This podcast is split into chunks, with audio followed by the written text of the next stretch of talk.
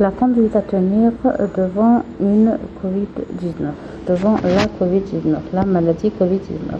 Ce qu'on ne doit pas faire, c'est de faire les tests antigéniques ou les PCR trop tôt ou là trop tard, faire des TDM de contrôle.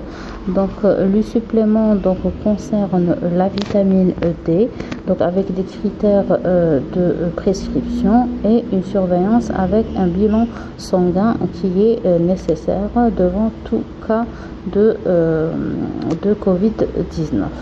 Concernant les anticoagulants, ils sont nécessaires avec une durée euh, euh, suffisante et les corticoïdes aussi ont un endroit, ont une indication pour la Covid-19. On remercie le docteur Touti pour cette conduite bien détaillée.